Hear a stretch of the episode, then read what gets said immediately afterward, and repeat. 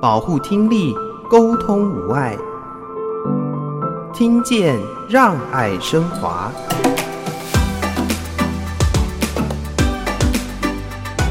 是华科基金会听力师丁欣珍。在《幸福之音》这部电影里面，让我感觉到的是第一次可以那么深刻的去描绘一个听损者他的日常的生活，这跟我们平常面对到的真实的听损者其实是有蛮多相似的地方存在的。所以在这部影片里面，我们可以去体验到听损者他实际上在生活上的感受，和他在积极的介入之后能够带来的改善的状况。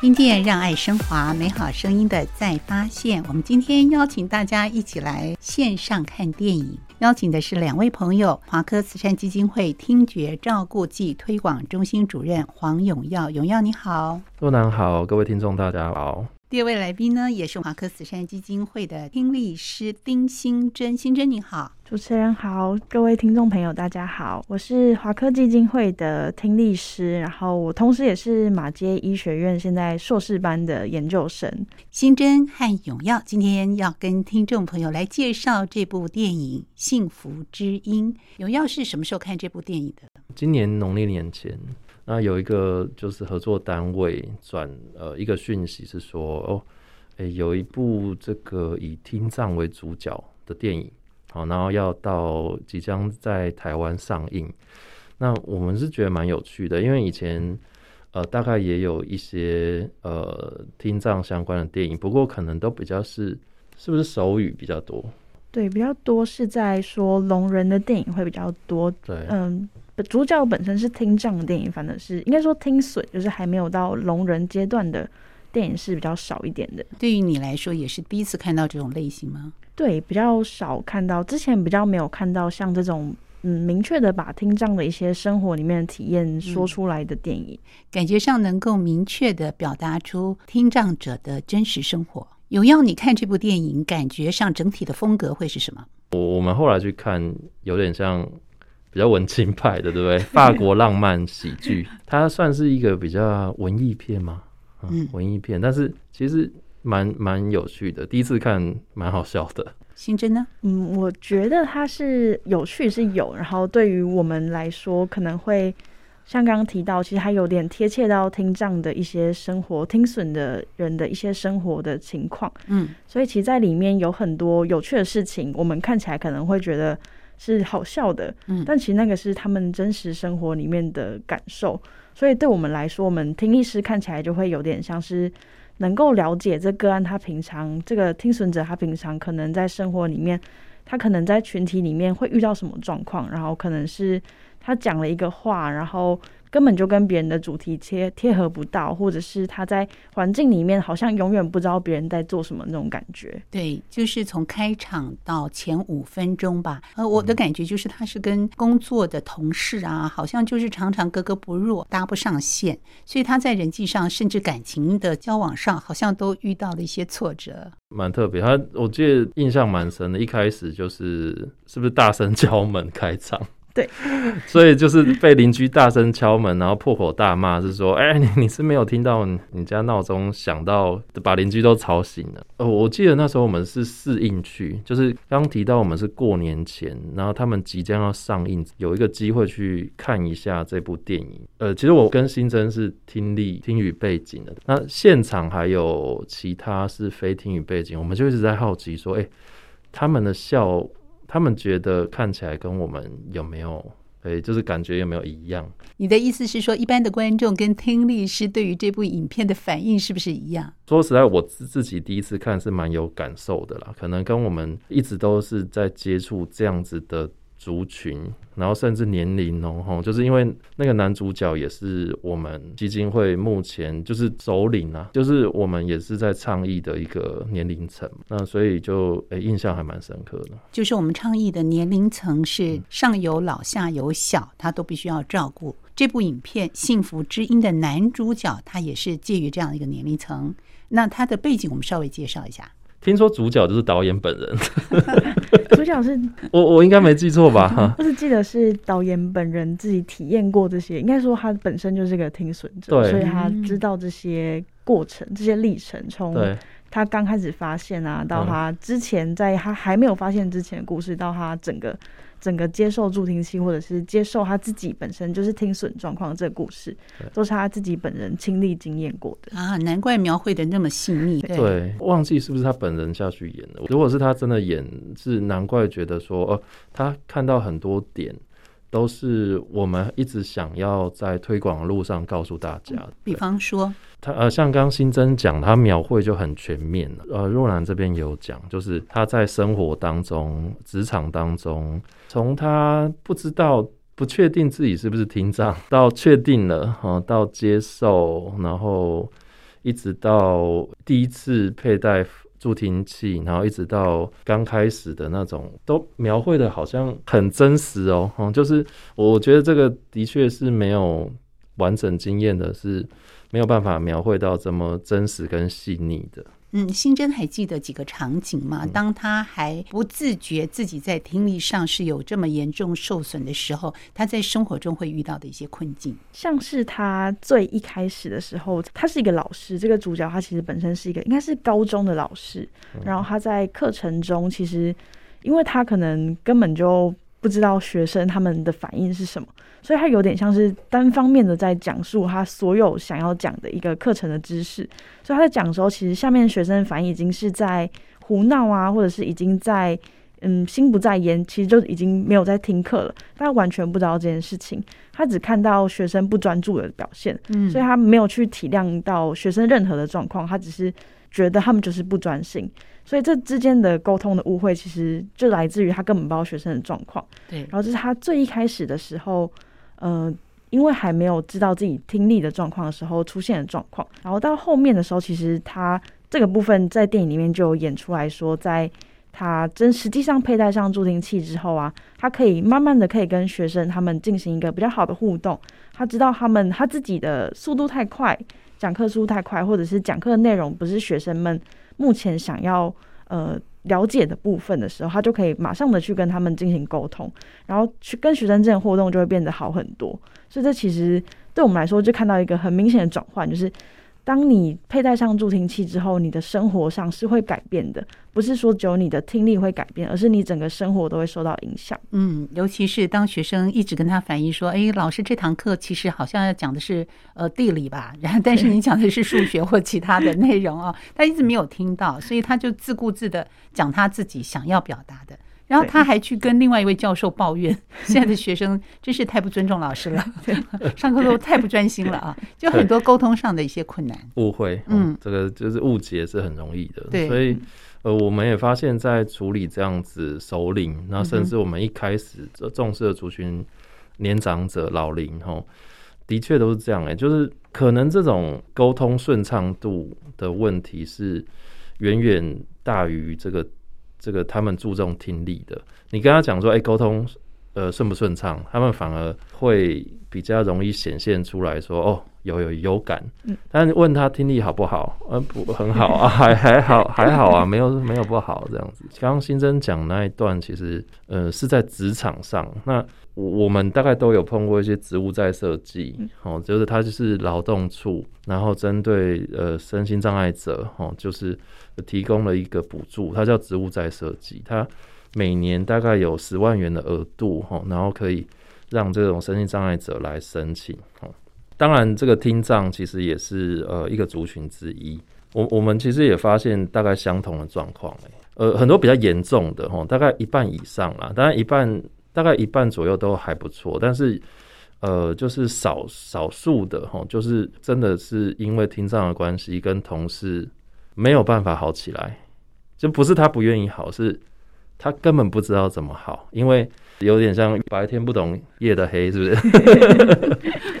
对方也不懂，就是他是这个状态，因为我就是只听到这样子，我就是只得到这样的讯息，所以我以以这样的讯息去理解对方，这样，这个的确是我们很很常在职场这边看到的一个一些重要问题。这个重要问题好像我们后来发现也不止在。解决他的听力，对不对？嗯，可能还有更深一层的，呃，比如说心理层面啊，或者是支持啊，甚至倾听啊，哦，也可能也都是现在我们在服务当中会蛮注重到的一一个面向。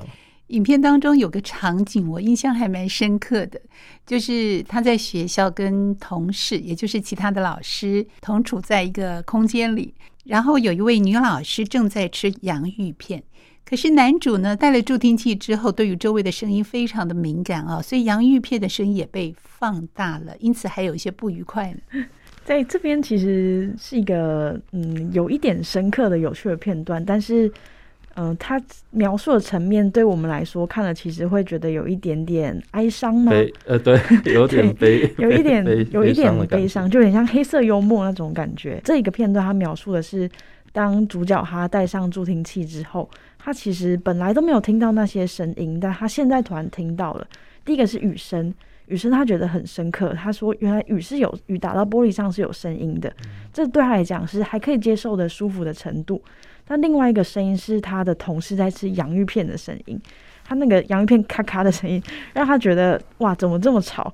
然后他的同事甚至是，他就直接跟同事说，呃，这样子的声音，呃，他这样有点吵。然后他同事的回应是说，那我还可以呼吸吗？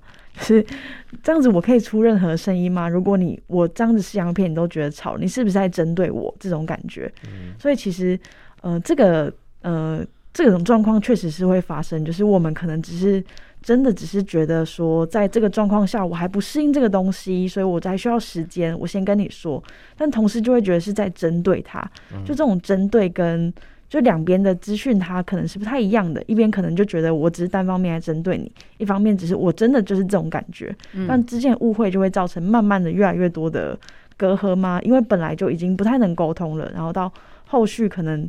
这种呃负面情绪慢慢出现的时候，在职场的状况就会没有那么的好，对。所以一开始因为听力不是很好，那也造成跟同事之间有些隔阂。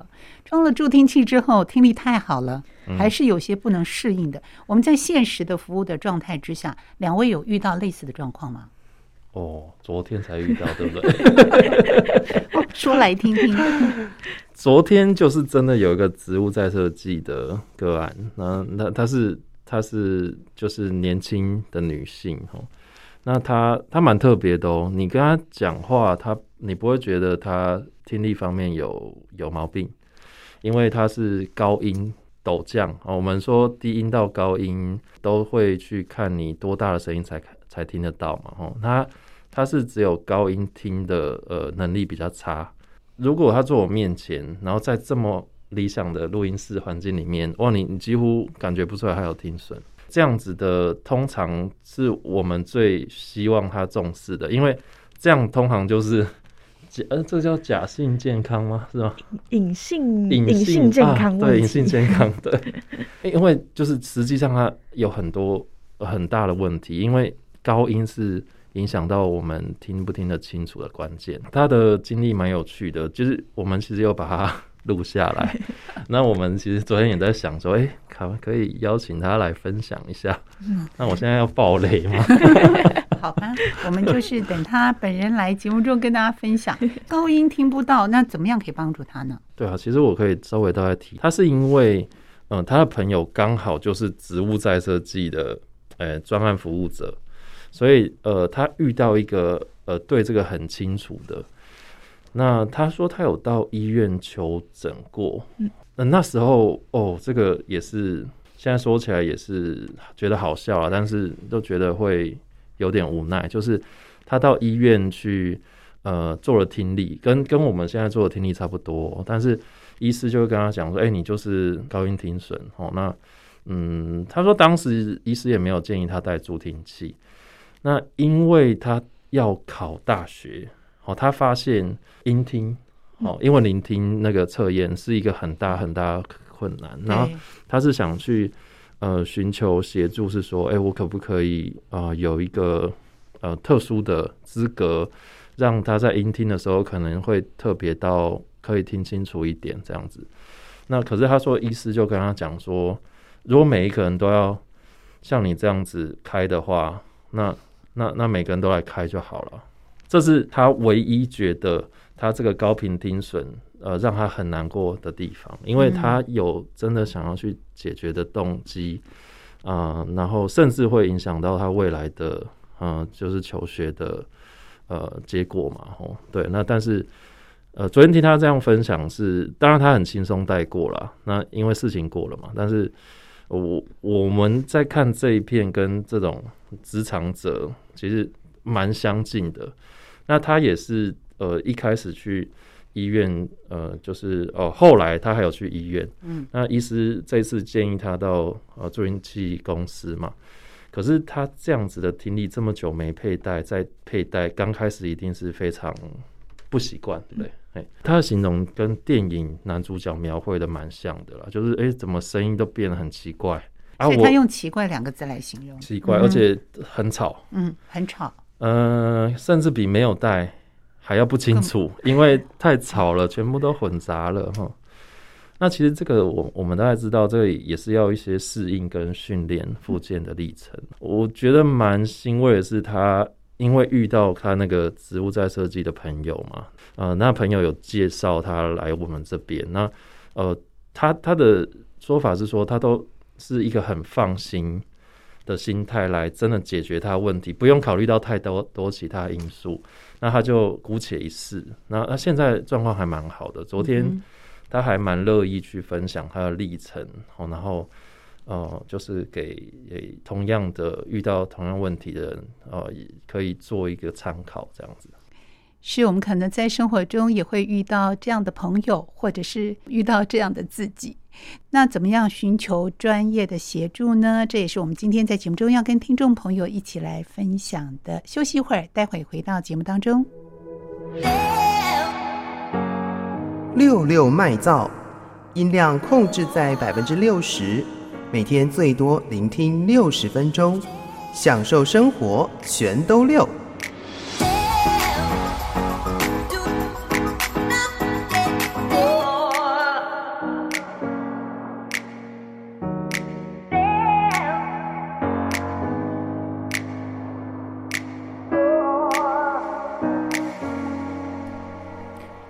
让爱升华，从电影《幸福之音》当中看到一些片段、一些场景，还有一些故事。在听力受损的状况之下，我们怎么样去面对和改变它？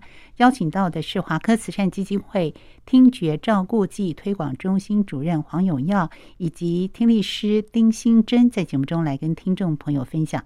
我想每个人在看这样的一部电影的时候，我们 catch 到的那种感受其实不太一样。两位这么专业，看到的更加的细腻。所以新珍是不是再跟大家分享一下，什么样的情节让你觉得印象很深刻，更能够体会听损的朋友他的需求，或他在装了助听器之后可能适应上的一些困难呢？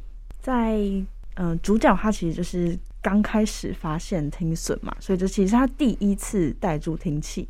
也是第一次知道助听器这个东西的存在。然后当他戴上助听器的时候，嗯，其实可能跟我们一般遇到的状况其实很像的，就是那个描述感觉是很像。他刚戴上的时候，他会觉得，诶，原来这个世界有这么多声音。其实蛮多个案啊，或者是长辈，他们第一次戴上，给我们的反应也是这样子。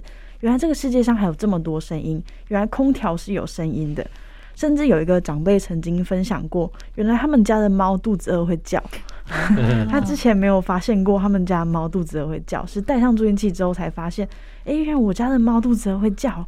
对，就是对于这种呃声音啊的接收，其实对刚戴上去的人来讲是比较新奇的，但这都是一些比较呃好的一些面向，但还是有一些对于他们刚戴上是需要适应的时候，像主角刚戴上去助听器的时候，其实他也是。花了一段时间去适应，甚至是他在觉得比较吵的时候，他会直接把助听器关掉。嗯、这也是跟我们遇到的状况很像。很多长辈他们可能会跟你说，因为我们可以看得到他们实际上佩戴的时间长度。然后很多长辈他们，嗯，可能我们这样看下来，一天戴不到两小时左右，他们就会跟你说，哦，因为好吵，所以我就把它拿掉了。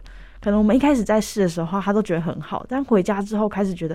诶，有一点吵诶，那个旁边那个马路的那个声音都好，好像有点太大声了，我都不喜欢。嗯，然后我干脆不要戴一下子好了。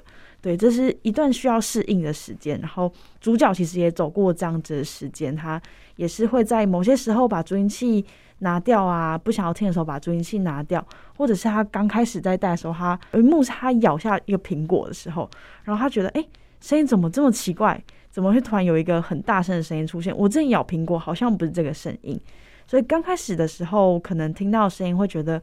变多了，变得不一样了。但慢慢的，我们的大脑就会去适应这些声音。我觉得在这个电影里面，他都把这个部分诠释得很贴切，我们实际上看到的样子。所以我们在装了助听器之后，我们的大脑还要学习去适应新的声音吗？他可能觉得不是真实的，或者是跟我以前习以为常的这个声音有很大的变化。嗯，对，的确，这个部分其实比较像是我们可能有一点久没有听到这个声音了，嗯、像刚刚提到那个猫咪的声音，它可能有点久没有听到了，所以它有点忘记这个声音听起来是怎样。它再听到的时候，它就要去重新配起来说：“哇，原来这个是猫的叫声。”我现在想起来了，但可能会觉得有一点点不一样，一部分是跟机器还是有一点点关系，另外一部分是跟大脑本来的习惯这个声音有点忘记了，然后再重新学习是有一点关系的。给他一些时间做一些练习，让他连接起来。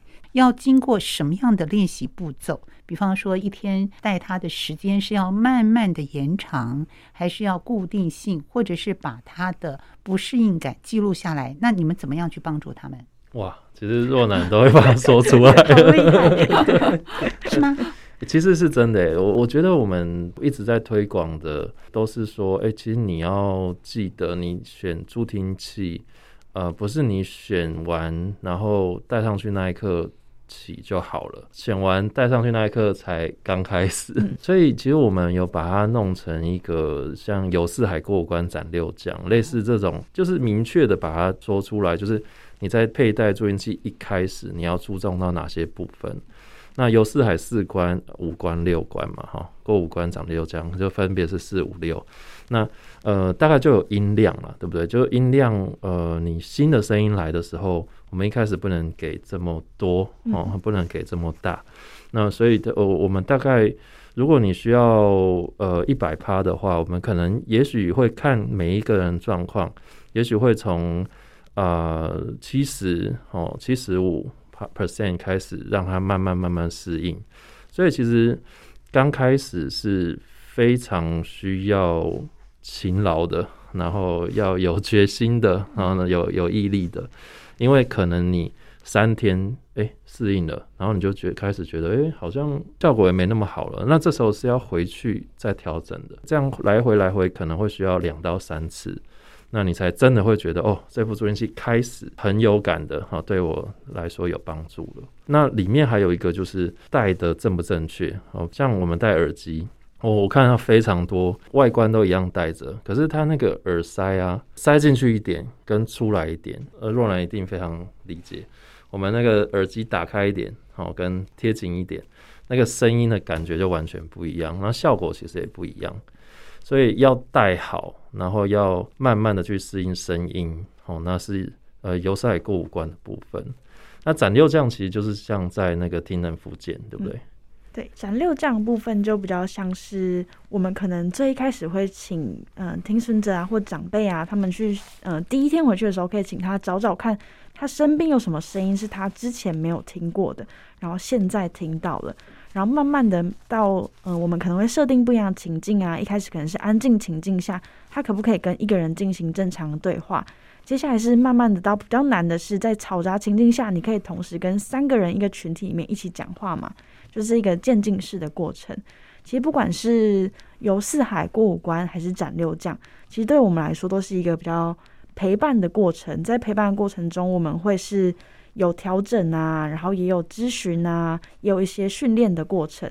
这过程中，就是我们在基金会这边的角色，就会陪着长辈一起度过这个刚开始戴助听器这个比较不适应的过程，陪着这个助听器的使用者一起游四海过五关斩六将，走遍江湖。从这样的一个影片的互动当中，我们也可以感受到，它其实蛮真实的，反映出刚开始戴助听器的那种不适应。到后来呢，男主角在人际上有没有做一些改善，或者是工作上做一些改变，在情感上好像有一些变化。这好像就是那个浪漫喜剧一定 要有的美好结局，对，其实这个结果也跟我们在做个案还蛮呃，结果还蛮 match 的，就是男主角戴上去之后，其实差蛮多的。他听开始听到学生的声音，甚至开始呃，就是理解哦，原来之前他跟大家的听觉这么不一样。不知道这爱情跟听力有没有关系？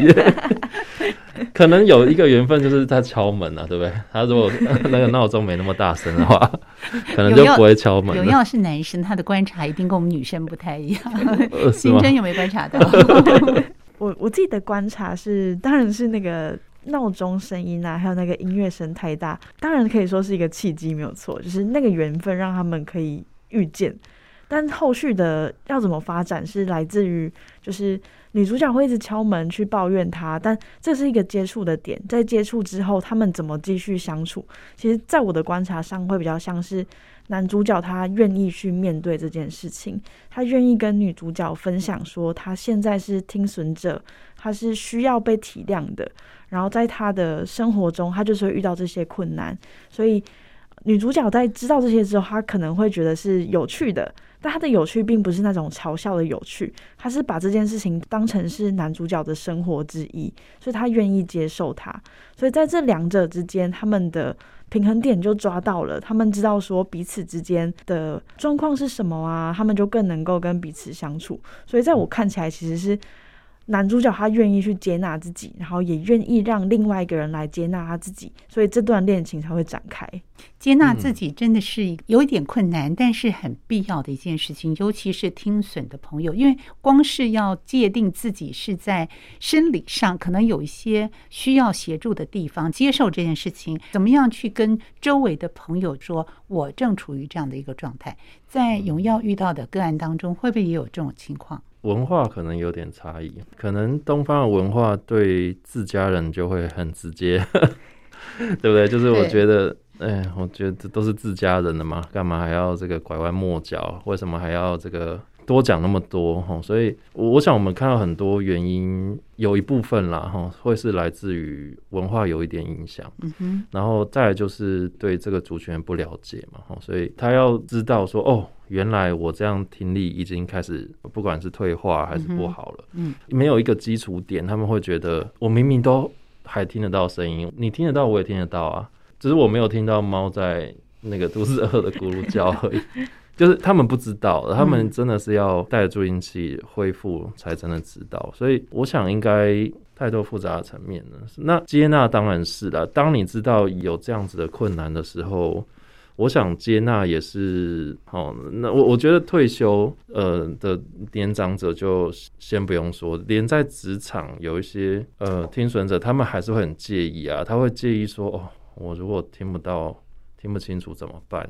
就老板怎么看我？对，同事怎么看我？对，然后他就是在揭露层面很害怕揭露，嗯哼。可是他越害怕，在我们旁人的观察是，他越没有往前走一步，嗯哼。对，所以在专业的问题可以介入之前或之后啊，很多都来自于心理，对不对？你怎么样让他真的打开心房去接纳自己，然后去做一些必要的揭露，然后。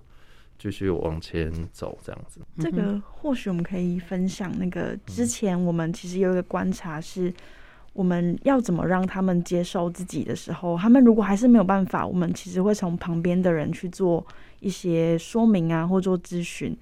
我们会有这种想法，其实比较像是。在小孩阶段的时候，其实我们如果是他是听损者，我们可能会有一个进到学校里面去跟他的同学说，在一个听损的人身上，一个小朋友身上，我们会要怎么去处理这件事情。然后我们不用特地去做什么东西，或者是我们应该要做到怎样子的东西，这是在小孩阶段。然后我们到成人阶段的时候，反而比较没有这样子的性质存在。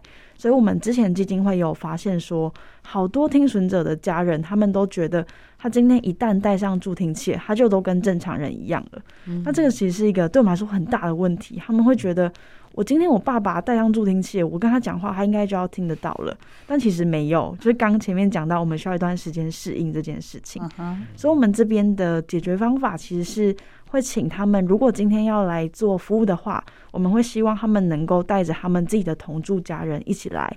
然后，在我们这个呃整个介入的过程中，我们除了介入就是个案本身，然后听损者本身就告诉他们。要做怎样的嗯训练啊，怎样的适应之外，我们也要同时告诉他的同住家人，在这个状况里面，我们会需要花一段时间来适应他。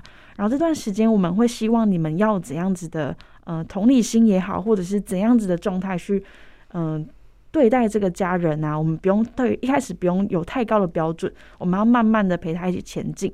对，这是我们目前在这件事情上的处理方式。嗯，所以不是只有他一个人要面对这件事情，同住的人、他周围的朋友，甚至工作职场上这些支持，对他来说反而能够更快的适应。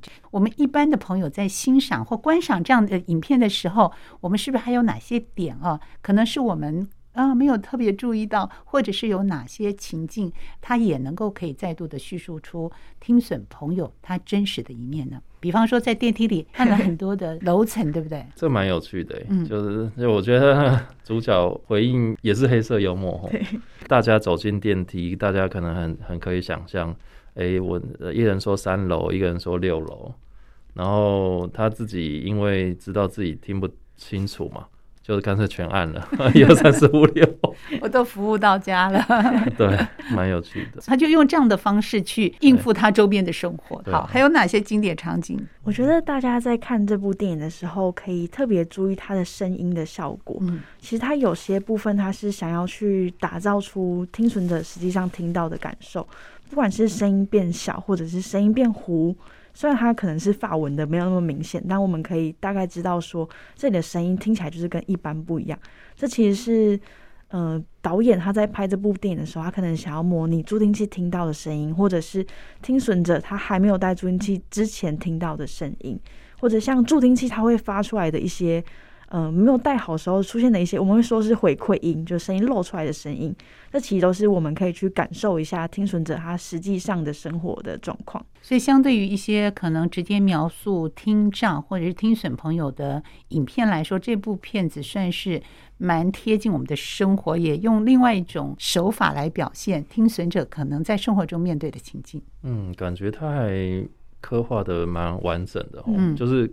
就像没电也也有都呈现的，没电的时候，啊，助听器没电的时候，突然没电了，然后哦，就是就也没办法听不到啊。他可能电影情节是在罗曼蒂克的场合，可是我觉得呃，应该说导演也有刻意刻画在小女孩，对不对？嗯，他他也是比较心理层面的，就是同理心那种倾听的那种感觉，就是主角跟小女孩之间的互动，嗯，他们好像哎。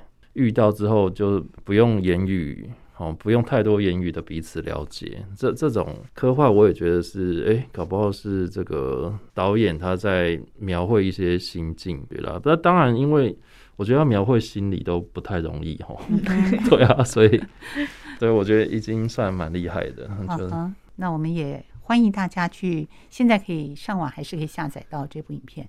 院线片已经下片，好像都下片了嘛？吼，对，应该要下片的。有一些平台上是可以看得到这些影片，看到这个影片的。嗯哼，对。好，幸福之音，好，我们邀请大家一起来观赏。嗯、我们从不一样的角度也来认识听损朋友在借由助听器之后，他生活的改变跟心理层面的一些变化。嗯嗯，好，今天非常感谢新珍跟永耀在节目中来跟听众朋友分享喽，谢谢，谢谢。谢谢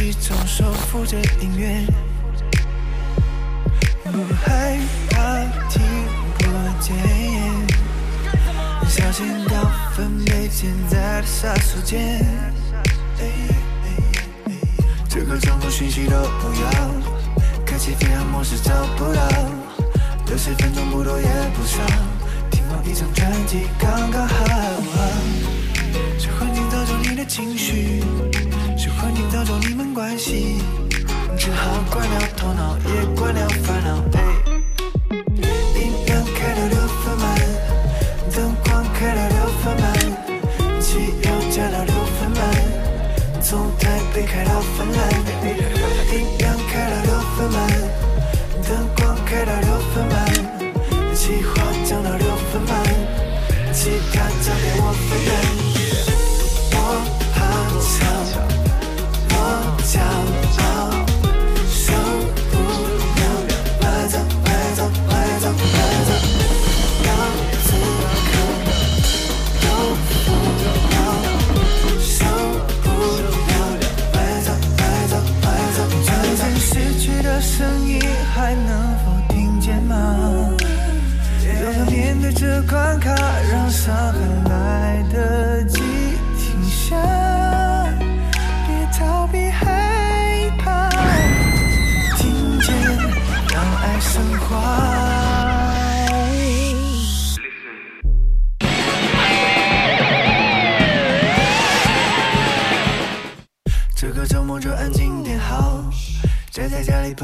不到，六十分钟不多也不少，只换一句每句刚刚好。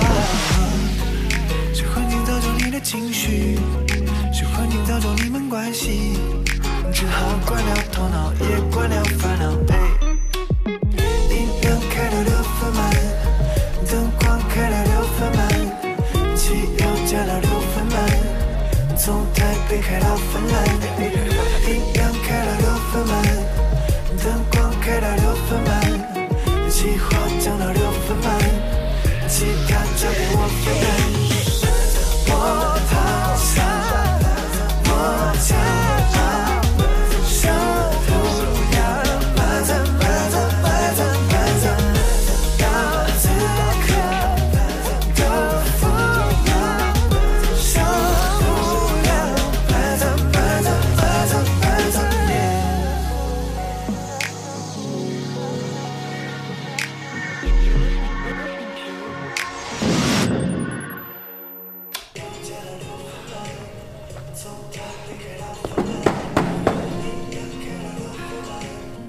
华科基金会听觉照顾暨推广中心的主任，我叫永耀。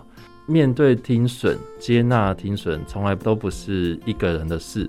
那我们会希望说，诶、可以了解到自己的健康状态。那当然就包含了听力状态，是一个首要的条件。那当然接下来面对的就是也会跟着家人、好朋友啊，甚至你的专业的这个听力师、好专业人员。一起呃去面对解决这样子的问题，我们会希望是说让大家了解到说，哎、从面对开始戴助听器那一刻，才是开始让声音变美好的时刻，然后他会需要一点时间，那我相信这会是值得的。